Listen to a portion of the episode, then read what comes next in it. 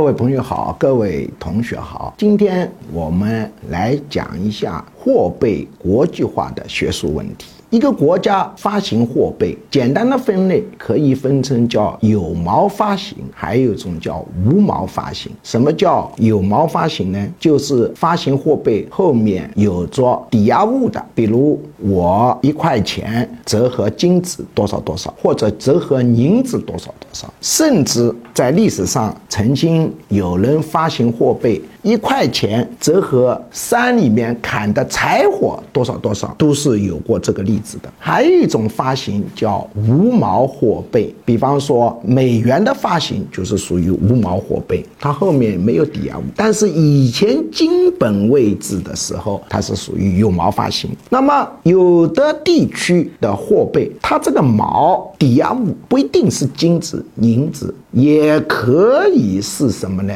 其他大家认可的货币，就会使得它这个货币能走向国际化。比如我们中国香港市的港币，它背后的毛是什么呢？是美元，因为他们的地方政府承诺一个港币跟美元是有一个挂钩关系，这样呢，它这个港币就容易呢走向世界。所以假定某个国家的货币要。走向世界的话，你一定后面要有一个毛。那我们中国的货币呢，是叫无毛货币。如果要走向世界的话呢，它后面一定要有个毛的。这个毛不一定是金子，不一定是美元，甚至可以是我们期货市场上面常见的那些一揽子货物，比如铜、谷物等等。你只要承诺单位货币当中含有多少多少的物资，它就可以使得这个货币冲向国际市场的阻力比较小。这个呢，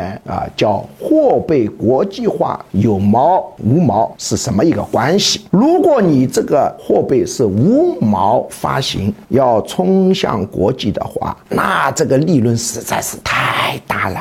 那就是可以用花花绿绿指头，甚至用电脑几个数字，就把别人的吃的喝的东西都弄过来嘛。所以这么大的利益，别人对你进行反击，肯定也是很厉害的。谁都想干这个事。那已经干成的国家呢？那对于那些无毛货币想冲向国际市场的防范心是太大了，因为利益太大了。所以假定某一个国家，我不是专指我们中国啊，我说从学术讲，任何一个国家的货币，你想冲向全球，你第一步。你就是后面要定个锚。